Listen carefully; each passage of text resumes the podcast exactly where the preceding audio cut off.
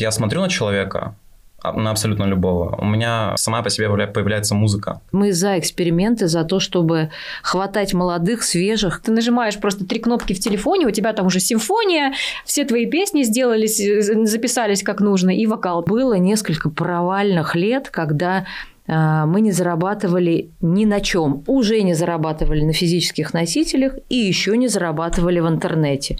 Сейчас любой человек, по сути, может сделать бит в телефоне. В любой, наверное, сейчас закулисной шоу-бизнесовой профессии нужны люди, потому что их мало. Что для вас значит сейчас вот словосочетание? Вы с таким разным опытом здесь. Верите в музыку? Вы в нее верите в 2021 году? С вот этой верой в музыку и в любовь мы побежим расшибать э, стены головой.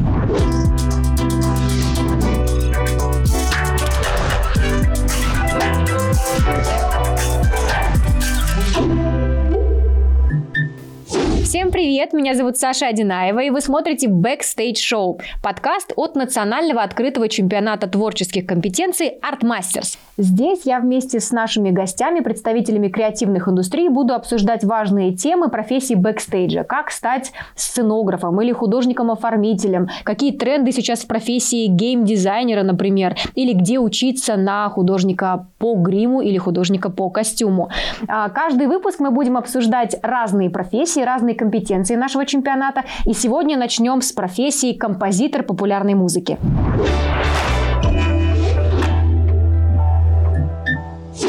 Рада представить вам сегодня наших гостей. Это Алена Михайлова. продюсер и сооснователь лейбла Velvet Music и, собственно, артист этого лейбла Никита Киосев. Очень приятно, что вы пришли. Спасибо огромное, правда. Я сегодня с вами буду обсуждать музыкальную индустрию изнутри, а в частности профессию композитора популярной музыки, потому что эта компетенция в нашем чемпионате представлена в первый раз в этом году. У нас есть две категории, 18-35 лет и а, юниоры 14-17 лет. Я думаю, им будет очень интересно посмотреть и узнать из первых уст, как артиста, так и продюсера, что сейчас происходит, собственно, с композитором популярной музыки у нас в России и вообще в мире. Будет интересно послушать ваши мнения и интересные истории. Первая история. А, Алена, на лейбле Velvet Music сейчас 11 артистов, если я не ошибаюсь. Или больше уже? Ошибаешься. 9-10 где-то так. 9-10, окей. А, ну, в принципе, все мы их знаем. Это Елка, это Мария Кренбери, это Бурита, Звонкий, Никита. А, собственно говоря, классные музыканты. Группа Винтаж. Группа Винтаж, да. Владимир Пресняков, угу. младший. Звонкий. Звонкий, да. Никита. Да, да. Скажи, кого я еще забыла, Даша. вдруг на всякий случай. И Даша, да, молодой артист. Даша очень... самая маленькая по возрасту, но младший из тех, кто появился в лейбле, это Никита. Никита появился э, в период карантина. Это наш вот пандемический подарок.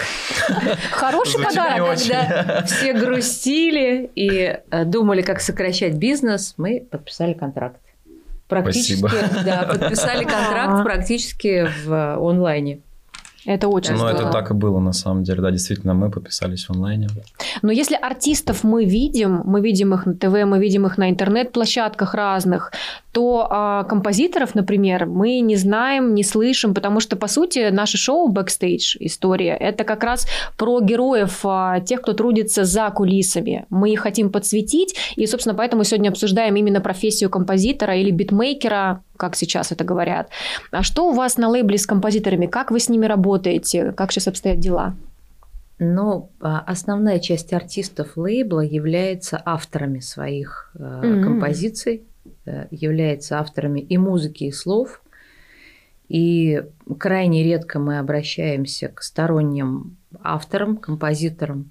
А, и обычно это композиторы, они же авторы текстов. Хотя раньше, когда-то там во времена, не знаю, моей студии «Союз» у нас было так, что вот был отдельно взятый композитор, потом мы искали текстовиков, которые писали тексты вот на эту музыку. Сейчас как-то этого процесса, он либо такой очень внутренний, либо э, и у, у, например, композиторов есть какие-то их э, авторы текстов. Угу. Либо это один человек в одном лице. Вот. Бывают иногда у нас случаи, когда, например, там у Звонкого конкретно, он раз что-то застрял с текстом, и у него есть друг и тоже артист такой альтернативный нашего лейбла, это группа «Пластика» Алексей Ракитин, и он пишет какие-то тексты для Андрюхи, и это, в общем, какое-то такое совместное творчество в части какого-то трека, там, например, припев или часть куплета, вот, остальное он дописывает сам, то есть вот такая работа.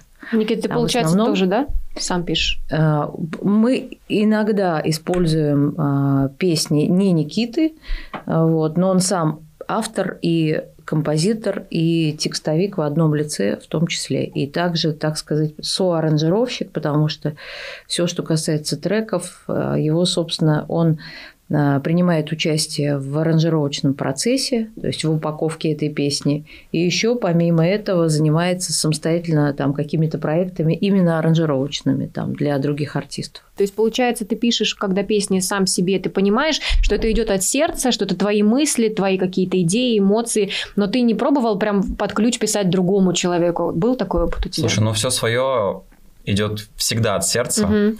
А с другими артистами, да, мы тоже работали в общем-то, мне это нравится делать, я получаю от этого удовольствие, э, не ограничиваясь только своим проектом. Но мне, мне интересно пробовать. А тебя как композитора что цепляет? А, с чего ты начинаешь? Какой крючок должен быть, чтобы ты понял, какая музыка звучит от этого певца? Слушай, на самом деле я задавал этот вопрос э, абсолютно всем самым продюсером, с которым я начинал работать, до того, как сам не делал музыку. Угу. Действительно, мне также было интересно, как ты начинаешь, э, что, что сначала. Думал, что у этого есть какая-то структура. Она действительно есть, но не в плане вот этого включающегося света идеи. Она может, может быть абсолютно любая. Это может быть просто какая-то строчка, это может быть э, классно сыгранная партия на синте, это может быть просто там драмка. Путей очень много. Ну, то есть, смотри, я имела в виду для другого артиста. Для себя это может быть триггером выступить вообще все, что угодно. Действительно, там просто что-то наиграл, что-то э, всплыло вокально у тебя в голове, и там, не знаю, птица спела, о, поймал ноту и написал. А для другого человека, для другого ну, вот у меня, артиста... кстати, у меня всегда есть такой момент, вот я смотрю на человека, на абсолютно любого. У меня сама по себе появляется музыка, когда я вижу этого человека. Mm-hmm. Ну, кажется, вот у меня этот работает именно вот в таком ключе. У Скрябина сначала был цвет, вместе с нотами, а у тебя сразу же человек-музыка. Это классно. Что касается вообще очень важный такой острый вопрос сейчас, столкновение неких поколений. Есть поколение образованных а, музыкантов с высшим образованием или специальным музыкальным образованием, а, которые прошли обучение, которые прошли эту школу несколько лет, у кого-то еще консерватория. Естественно, у них сложившееся свое мнение о том, какая должна быть музыка или вокальное твое мастерство. А есть а, то, что происходит сейчас. Самообразование, просто желание заявить себя как певца, возможность написать бит в телефоне, это выпустить, и это будет тоже треком, мало того, дико популярным, и это будут слушать. К чему такие э, тренды могут привести? Ну, то есть, что сейчас любой человек, по сути, может сделать бит в телефоне. Или купить его, или даже взять в аренду вообще на, на, на сайтах. Всем понятно, что какой-нибудь там а, Боб Дилан или группа Green Day, они не заканчивали там музыкальную школу. И э, образование музыкальное это ну, не, не, в, не на первом плане, далеко нет. Не у всех из наших артистов есть образование, но а, они все обучаются, они все со временем приходят к тому, что нужно и заниматься для того, чтобы выдерживать большие нагрузки и заниматься свои, своим голосом как инструментом, если ты собираешься в долгую, так собственно, с ним Конечно. работать и заниматься там а, ну, какой-то грамотой э, музыкальной, музыкантской, которая будет необходима тебе в дальнейшем обязательно. То есть э, у нас э, у многих есть либо образование, либо какие-то обучающие моменты, которые в процессе Э, стали необходимы. То есть мы сейчас пришли к такому времени, когда э, вот я, например, открываю музыку, которая там э, в плейлистах занимает лидирующие позиции, соответственно, имеет большое количество стримов. Я, честно говоря, эту музыку слушать не могу. Просто есть такой потребитель, который сейчас в эту секунду готов это слушать и, и потреблять. Но вся эта история, она не история в основном артиста, не история какого-то проекта, который будет жить долго. Угу. То есть вот это все быстро потребили, забыли, потребили, забыли. Это не формирует артиста, это формирует такую модель экономическую зарабатывания денег какого-то со стороны этих артистов, какой-то возможности там стать известным и Э, ради этого они готовы на все, потому что это единственный шанс вырваться. Угу. Вот. Но эта история, на мой взгляд, э, недолгосрочная. Вы э, говорили о том, что действительно история потребительства сейчас идет, то есть такого некого фастфуда из музыки, и не только, вообще всего контента в целом. И сейчас очень многие артисты создают музыку как контент-мейкеры, скорее всего, в хорошем смысле этого слова. Каждый, там, не знаю, трек или видеоклип, он должен должен быть вирусным, чтобы его увидели много людей, чтобы за него зацепились. И меняются сами форматы. Мы с вами свидетели вообще интересной эпохи сейчас, как Причем меняются в течение форматы. времени они все быстрее и быстрее да, сменяют. Один время другой. ускоряется, мы уже не успеваем просто проснуться, знаете, как в том самом ролике, и ты сразу же опять закончил просто уже свою жизнь за секунду. То же самое происходит в музыке, форматы меняются на наших глазах, появились там а, платформы, где за 15 секунд происходит какой-то экшен, а, за минуту ты можешь спеть свою Мы песню. С нами угорали на эту тему. Скоро будет такой мир, что ты просто будешь там прикасаться к телефону, получать кайф. Все, не нужно будет ничего делать. Вот как раз-таки, да. Скоро вообще будет такое, что ты нажимаешь просто три кнопки в телефоне, у тебя там уже симфония, все твои песни сделались, записались как нужно, и вокал также уже туда вписался. Это вообще как может в развитии музыкальной индустрии как это может повлиять? Вот то, куда мы сейчас идем. Минутные треки. Треки раньше были там сколько? 3.20 на радио. А потом начало немножечко опять сокращаться, сокращаться. Как, потом обратно откат. Ну, давайте что-нибудь длинное сделаем. А сейчас минута уложись в нее, сделай под этот трек, если он вируснет, класс, тебя будут слушать. Это с точки зрения не осуждения, а с точки зрения, как лейбл, подстраивается ли он, в частности ваш, под эти форматы, или он проходит мимо них и идет через свою линию? Мы, конечно же, используем, собственно говоря, то новое, что сейчас происходит, и в ТикТок уже практически все пошли. Но даже в ТикТоке мы пытаемся сделать что-то свое. Мы не хотим уподобляться никому. У каждого проекта лейбла есть свое собственное лицо, свой собственный месседж и музыкальный, и внутренний.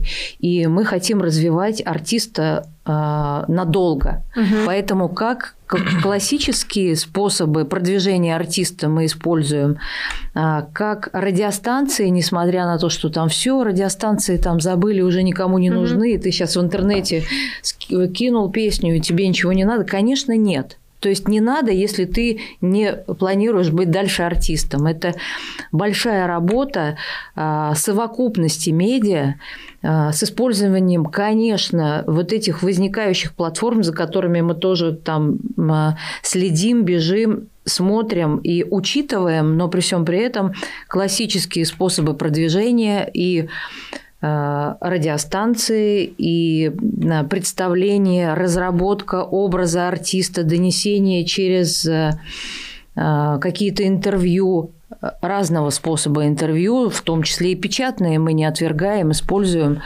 С тем, то, с чем он зайдет там и, и покажется, возможно, в каком-то телеэфире. В меньшей степени, конечно, кратно, э, чем прежде, но все это работает там по крупиночке, мы собираем в совокупности. То есть это э, задействование всех медиа и тех, которые были основательные, и тех, которые появляются вот так. И, угу. конечно, э, мы как бы переобуваемся, следим. У нас молодая команда, у каждого артиста есть свои СММ-менеджеры, у нас сидят дизайнеры, и все это а, давно такая молодая бурлящая структура, которая отсматривает, а, рассказывает, доносит, как бы придумывает, как мы можем задействовать тот или иной ресурс, а, который сейчас появился на, на рынке, но все-таки не уподобляясь. Понятно. Я хотел сказать еще о том, что как раз-таки эта разница, она очень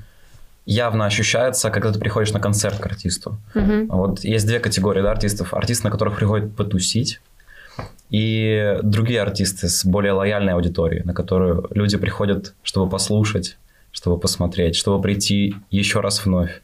Это действительно очень большая разница. Ну вот тебе, например, ты есть в ТикТоке, я видела. Да. А, видимо, недавно. Я недавно видео залетел. Да, я видела тоже это. Слушай, ну вот, например, ты как не артист, а как композитор, если смотреть, тебе интересно пробовать вот эти новые форматы? Потому что трек, представь, тебе в минуту нужно вложить вообще всю тему. То есть развитие, начало, кульминация. Вообще в 15, 15 секунд. секунд. То есть это должен быть настолько качающий бит, настолько раздражающий звук, или настолько крутой звук, а, или вокальная линия, чтобы это зашло. Вот тебе интересен этот челлендж сам Мне по себе? интересен. Мне интересно это просто как experience. А, я все давно собираюсь, но мне со временем просто. То есть ты хочешь прям создать трек для того, чтобы посмотреть, насколько это работает? А почему нет? Это просто, ну, просто прикольно. Это же не какой-то там а, трудоемкий процесс. Сел, все, пять минут у тебя готов бит, пожалуйста вперед. Давайте поговорим просто о тех профессиях, которые сейчас а, в музыкальной индустрии на самом вот раз, а, разыскиваются просто на вес золота. Кто нужен для наших вот э, ребят, зрителей, которые смотрят и такие типа, так, куда мне подеваться? Ну, на самом деле, когда мы услышали про этот проект и вникли в подробности, а, мы сразу заимели шкурный интерес.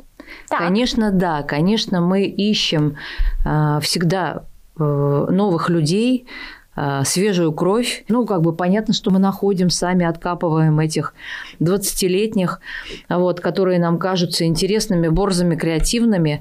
Вот, но э, этот проект, как нам кажется, может помочь нам найти еще и еще. То есть мы за эксперименты, за то, чтобы хватать молодых, свежих, которые нам очень нужны. И э, есть всегда потребность э, в звукорежиссерах. Их да, тоже вот концертных они, в том числе. Да, конечно. Они есть вроде бы на рынке. И, но они все одни и те же плюс-минус. И э, все их знают, они перепарковываются с одного проекта в другой. Потом, значит, еще обычно они заняты с парочкой-троечкой проектов. И, а тебе-то хочется, чтобы был свой личный ничей больше, и поэтому вот в этой части мы бы тоже с удовольствием кого-то присмотрели. Целая гвардия у нас. Да, плюс как там, минимум 10 знаю, финалистов. В пиар-истории всегда тоже нужны люди свежие, интересные. В общем, на самом деле мы с удовольствием присмотримся и с удовольствием, а, возможно, кому-то предложим там место работы в нашей mm-hmm. компании. Вот, так что все записали, да, какие именно профессии, к чему готовиться. Это классно. А, и, кстати, сразу же тогда э, с лету вопрос следующий. А кого очень слишком много? Куда не идти в ближайшие пять лет? не перегружать рынок. В любой, наверное, сейчас закулисной шоу-бизнесовой профессии нужны люди, потому что их мало, потому mm-hmm. что им негде обучаться, они обучаются только на собственном опыте и собственных ошибках. Вот, поэтому нет, э, мне кажется, профессий, по крайней мере, у нас, где бы не были эти люди нужны. Угу. Никита, вопрос к тебе. Опять как артист-композитор-битмейкер и сам себе звукорежиссер, я так понимаю, внутри, когда ты трек создаешь. А как у тебя проходит создание трека? То есть это, это под ключ история, или ты потом все-таки отдаешь это, делегируешь коллегам, которые занимаются сведением, мастерингом? Слушай, на самом деле а, создание музыки конечно, это очень да, амбициозная да, вещь, когда ты сам такой, нет, я все сам делаю, но по факту так это не работает. Допустим, если взять западный рынок, то, а, допустим, какую-то крупную звукозаписывающую студию, угу. как там это все выглядит? Просто куча-куча-куча разных кабинетов, из которых люди вот так вот просто перебегают, а, происходит коворкинг. Если вы посмотрите любой западный хит, который сейчас в топ-чартах находится, в авторах будет указано ну, человек 20 минимум. Да, у Дуалипа я А человек 20 или 40, может быть, не указаны. Потому что большую техническую часть работы делают люди, которые не имеют права отставить свое имя. Гоустрайтеры, называем их так. Да? Да. И я считаю, что здесь вот эти амбиции все-таки они как-то неправильны. И здорово, когда у тебя есть команда, которая может подсказать, направить тебя в правильную сторону, это это приводит к результатам, действительно. Кстати, как вы относитесь к гоусрайтингу? То есть это когда человек абсолютно не заявляется нигде, его действительно не упоминают а, как автора трека или человека, который занимался технической, звуковой, там, обрабатывающей составляющей, но при этом он может являться полноценным соавтором. У него просто контракт такой. Я плохо к этому отношусь и считаю, что э, это могут себе позволить только западные коллеги. Я считаю, что если человек принимает участие, он должен быть обязательно указан, он должен э, получать свои авторские вот, какое-то вознаграждение за свой, собственно, талант и за свою работу. Ты уж очень главные две темы, как, как, как раз, которые я очень хотела сегодня с вами обсудить. Это как раз вопрос авторства и вопрос бюджетов. Давайте начнем с авторских прав. Эм, мне кажется, просто многие люди, которые только начинают писать, а тем более, которые там начинают с битов, потом они переходят уже больше на поп-музыку или то направление, которое им близко, они не знают, э, каким образом им э, работать с правом, куда нужно обращаться, как сейчас вообще обстоят дела с правами, если ты обращаешься на лейбл, например. Значит, автор а, получает свою долю э, в принципе, имеет право получать э, с цифровых продаж, угу. с публичных прав, с фонограммных прав. И эта доля фиксируется в твоем договоре, когда ты передаешь э, права в компанию. Вот. Если ты договорился на эту долю, если ты договорился о некой гонорарной сумме, и она включает в себя вот все эти доли, право. Да, то тогда, соответственно, ты хочешь получить деньги сегодня и сейчас, ты не будешь получать там на протяжении времени. Может быть, ты так посчитал, что это тебе будет выгоднее. Или это там, не знаю, твои жизненные условия на сегодняшний момент.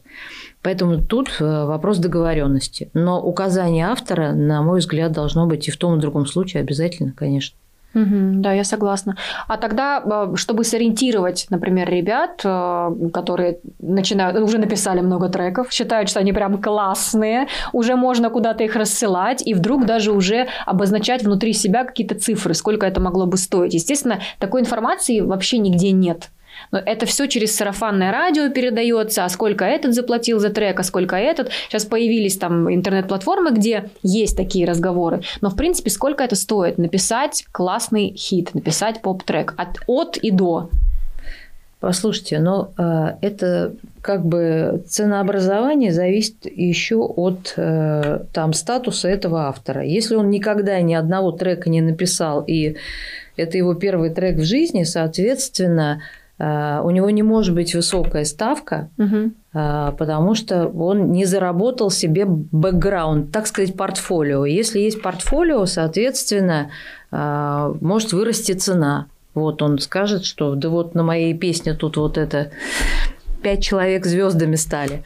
Тогда да. И в том числе как спрос раздает предложение. То есть очень, да. очень, очень много появилось авторов это правда. И тем да. более они, опять же, могут создавать это либо в своей домашней студии, либо с полным фаршем просто в какой-то супер оборудованной истории с большой командой. Это тоже, наверное, как-то цену. Разница ну, может быть абсолютно разной. Смешно. Ну, а может ее и не быть. Это же не обязательно, что автор должен быть э, аранжировщиком или сработать тебе в аранжировочной версии эту песню. В основном все-таки артисты предпочитают делать аранжировки самостоятельно, хотя есть такие случаи, есть mm-hmm. такие компании, которые предлагают песню под ключ вместе с аранжировкой. Ну, как бы есть такие. Но в основном все-таки это авторство. Это авторство, аранжировка это, это как бы другая часть работы.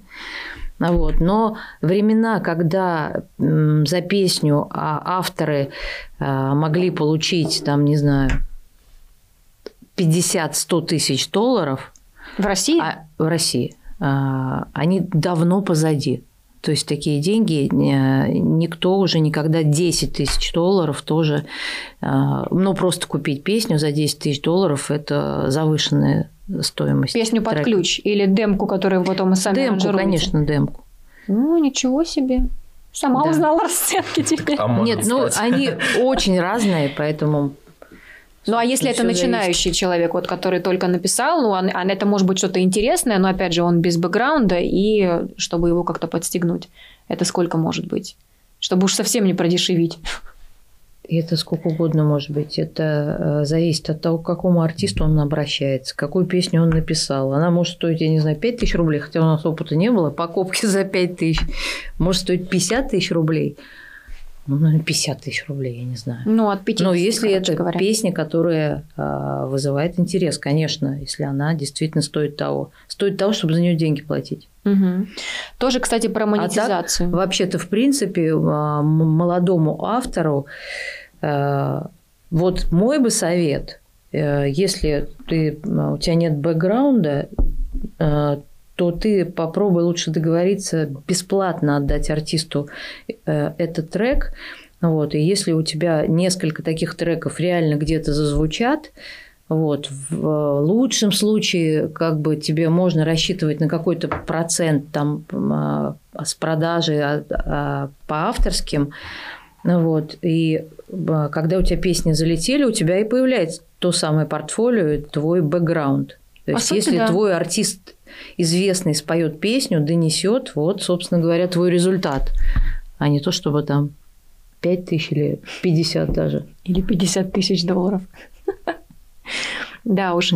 А, на самом деле про монетизацию. Сейчас, а, понятное время, ушло давно время материальных носителей, но только коллекционеры винила, пластинок а, иногда ностальгируют, включают это красивое, теплое звучание у себя, слушают группу The Doors вечерами на проигрывателе. Не будем показывать пальцем, кто это делает. Но... Которые мы в бэкстейдже обсуждали. Да, да, да.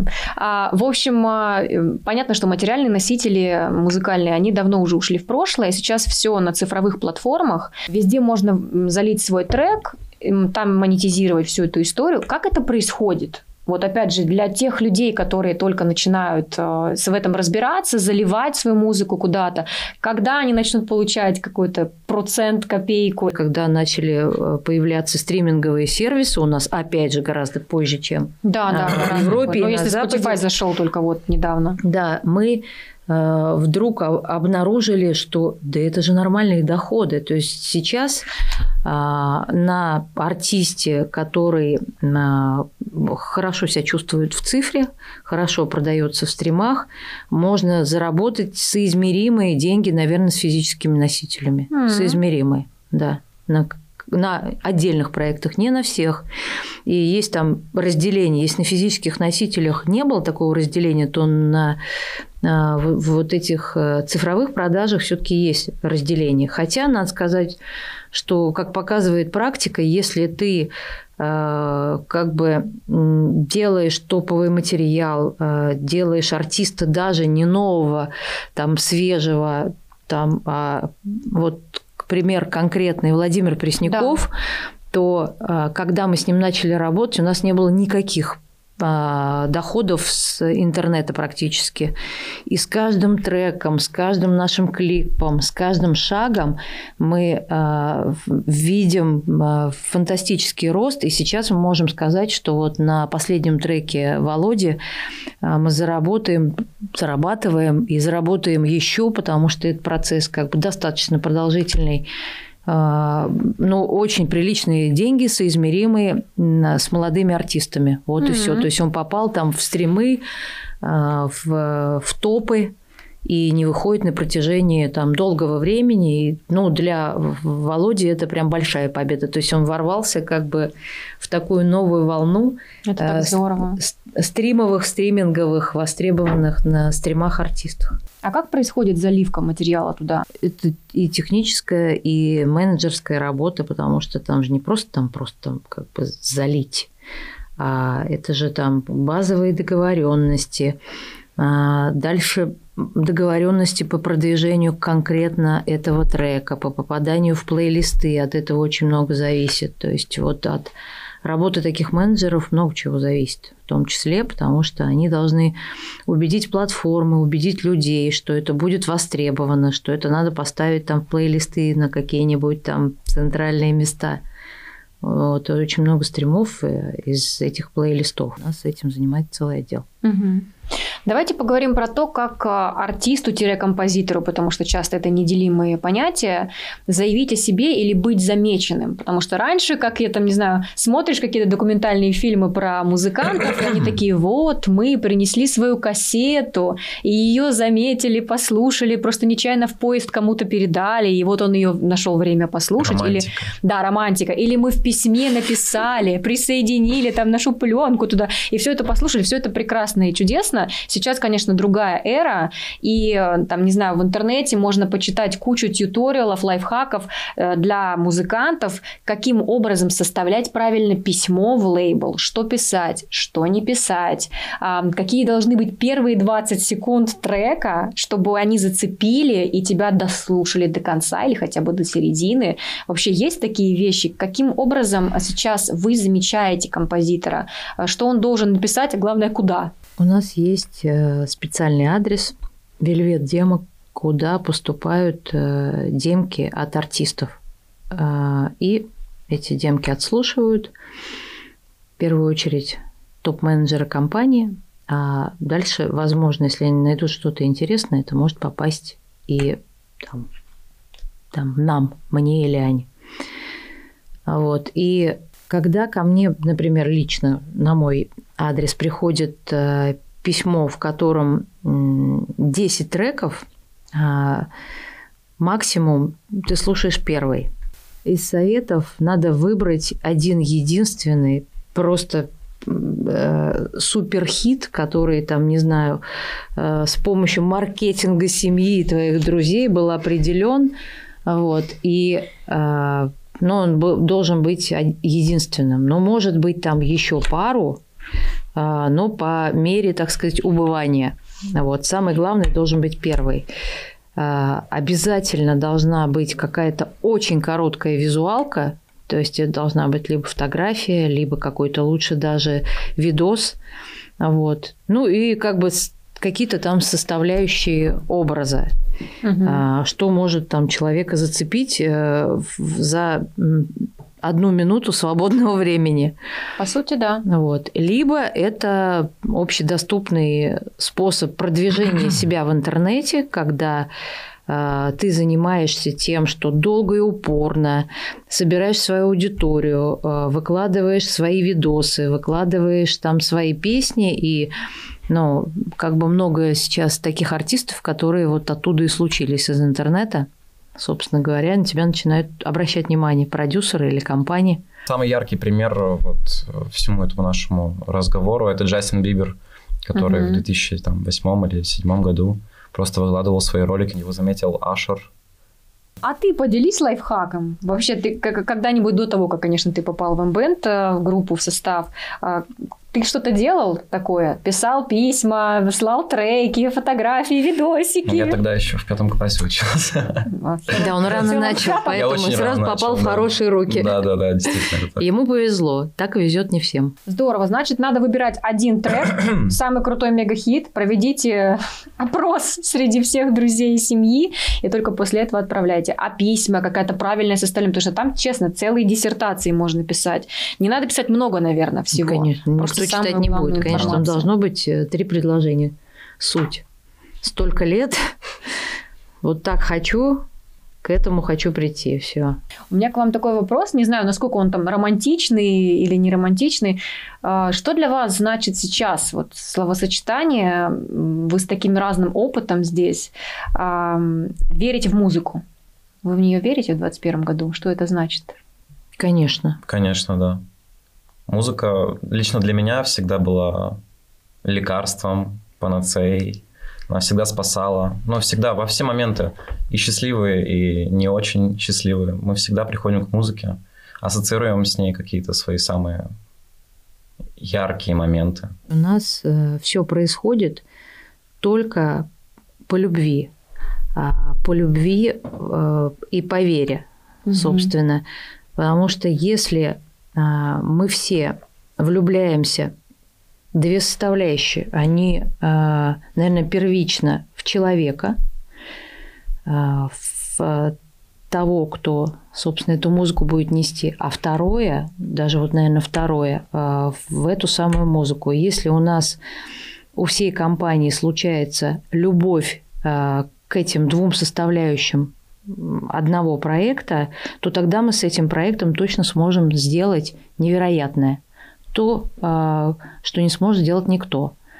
Э, потому что как бы с вот этой верой в музыку и в любовь мы побежим расшибать стены головой. Вот. Если этой любви не будет, а, то ничего не произойдет. Или если мы где-то разочаруемся в а, вот этой первой главной для нас составляющей, в человеческих принципах, качествах, а, то тогда тоже дальше нам незачем идти вместе, потому что мы ничего сделать не сможем. Угу. Вот, и на протяжении нашей там достаточно долгой жизни в разные времена бывали периоды, когда ну вот просто кризис, ну вот просто там нет денег, такие прям тяжелые кризисные времена, и э, всегда было много предложений заняться какими-то проектами с бюджетами. Вот. И даже было мы чуть ли не замахивались, говорили, ну ладно, что, для того, чтобы все остальные выжили, ну давай возьмем там какой-то проект, пусть он не будет такой супер талантливый, но мы это сделаем все по-честному, вот, и, значит, денег заработаем. И слава богу, а, ни разу этого не произошло, потому что на самом последнем моменте, на самом последнем этапе мы понимали, что мы не сможем ничего. Даже по отношению к каким-то честным, так сказать, партнерским отношениям, а, ну, как бы отношениям между тем, кто предлагает проект и компании, это будет нечестно. Мы не сможем сделать ничего, если мы по-настоящему в это не влюблены.